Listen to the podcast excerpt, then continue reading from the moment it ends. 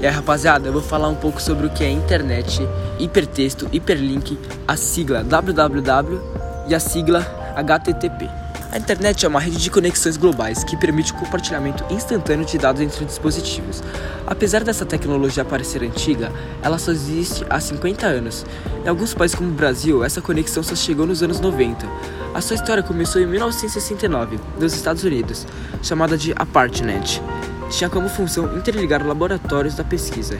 Naquele ano, um professor da Universidade da Califórnia passou para um amigo em Stanford o primeiro e-mail da história. Essa rede pertencia ao Departamento de Defesa norte-americano. Agora eu vou falar um pouco sobre o hipertexto, que se refere à escritura eletrônica não sequencial e não linear, que se bifurca e permite ao leitor um acesso a um número praticamente ilimitado de outros textos a partir de escolhas locais e sucessivas, e em tempo real. O hiperlink é uma referência aos dados que cada pessoa pode seguir diretamente clicando, tocando ou passando com o mouse durante as navegações na internet. Os hiperlinks criam ligações entre os endereços na web ou elas, pontes de ligações entre os diferentes documentos. Já a sigla www indica que o padrão adotado para organizar informações em hipertexto que circulam entre os computadores 2, a sigla www é a abreviação de World Wide Web rede mundial. Sistema criado para distribuir mundialmente essas informações, organizadas em hipertexto. Seu uso no endereço de um site não é obrigatório. E Tim Berners-Lee, com a ajuda de Robert Kalial, criaram essa sigla. Já a sigla HTTP, ela serve para indicar o padrão adotado para organizar as informações em hipertexto que circulam entre dois computadores para mim, a internet é uma rede que conecta várias pessoas e não necessariamente elas têm que estar no mesmo lugar. Você pode interagir com outras pessoas e, e ver posts e ver diversas coisas de outros países. Ah, influencia muito, né? Porque eu uso para estudar, eu uso às vezes para ver vídeos no YouTube. Eu acho que influencia muito, porque sem internet acho que a, a nosso estudo ficaria muito mais difícil e ficaria muito mais precário, vamos dizer. conseguiria viver, mas ia ser bem difícil porque acho que a base da que a gente está vivendo agora é muito baseada nisso, né? A gente não consegue ver muito sem isso, mas eu acho que eu conseguiria viver porque eu não sou muito, vamos dizer, viciado nessas telas. Ah, eu acho que a internet são redes globais que conectam o mundo inteiro em, em diferentes formas sociais. Ah, eu acho que eu conseguiria viver minha vida inteira, porém eu acho que teria muitos momentos em que eu precisaria e necessitaria da internet então acho que seria muito difícil, muito mesmo, mas acho que eu conseguiria ver minha vida sem internet. Ah, eu acho que a internet é, influencia muito na vida de todo mundo, porque hoje em dia, basicamente para tudo, você precisa da internet, até para estudar, pra fazer qualquer coisa. Então acho que ela tem uma bastante, bastante influência na minha vida.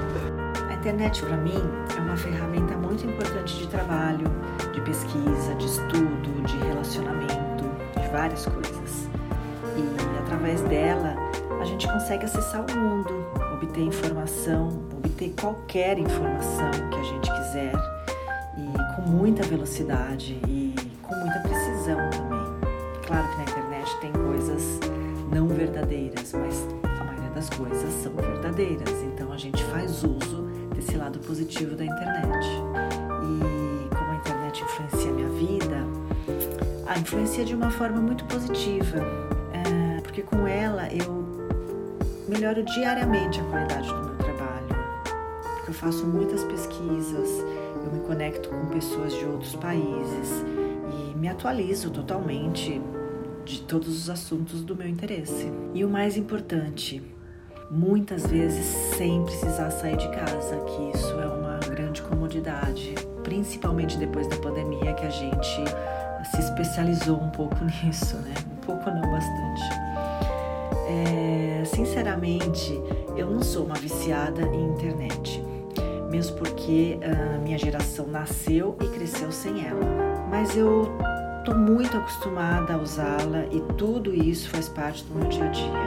Ah, por exemplo, às vezes a gente faz alguma viagem onde não tem sinal de internet e eu não sofro por isso. Mas para trabalhar eu não consigo e nem posso ficar muito tempo sem acessá-la. Agora eu vou falar um pouco sobre fake news. Traduzindo para o português, significa notícias falsas. Ela serve para se referir a notícias fabricadas, publicadas por veículos de comunicação, como se fossem informações reais. Esse tipo de texto, em sua maior parte, é feito divulgado com o objetivo de legitimar um ponto de vista ou prejudicar uma pessoa, geralmente figuras públicas. O termo fake news originou-se nos meios tradicionais de comunicação, mas já se espalhou para toda a mídia online.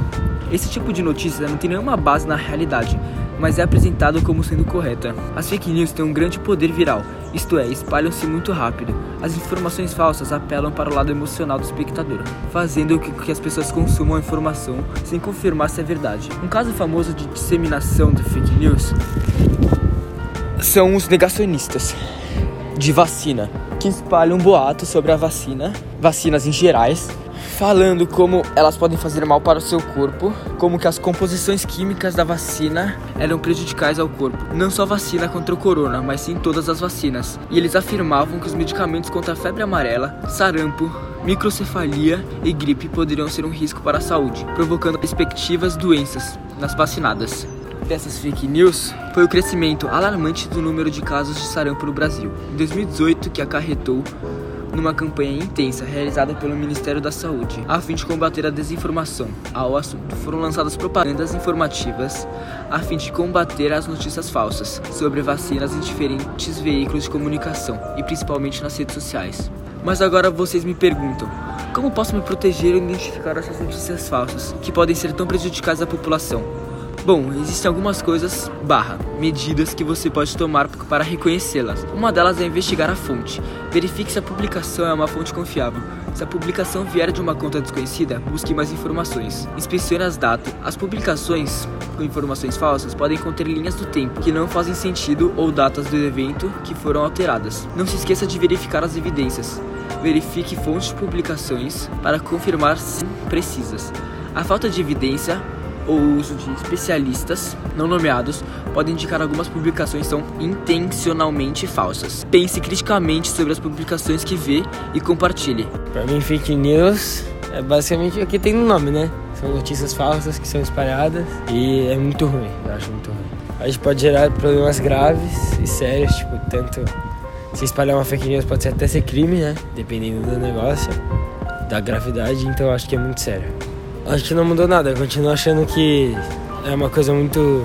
que tem muito risco, é muito grave. Eu acho que não, deveria existir a fake news.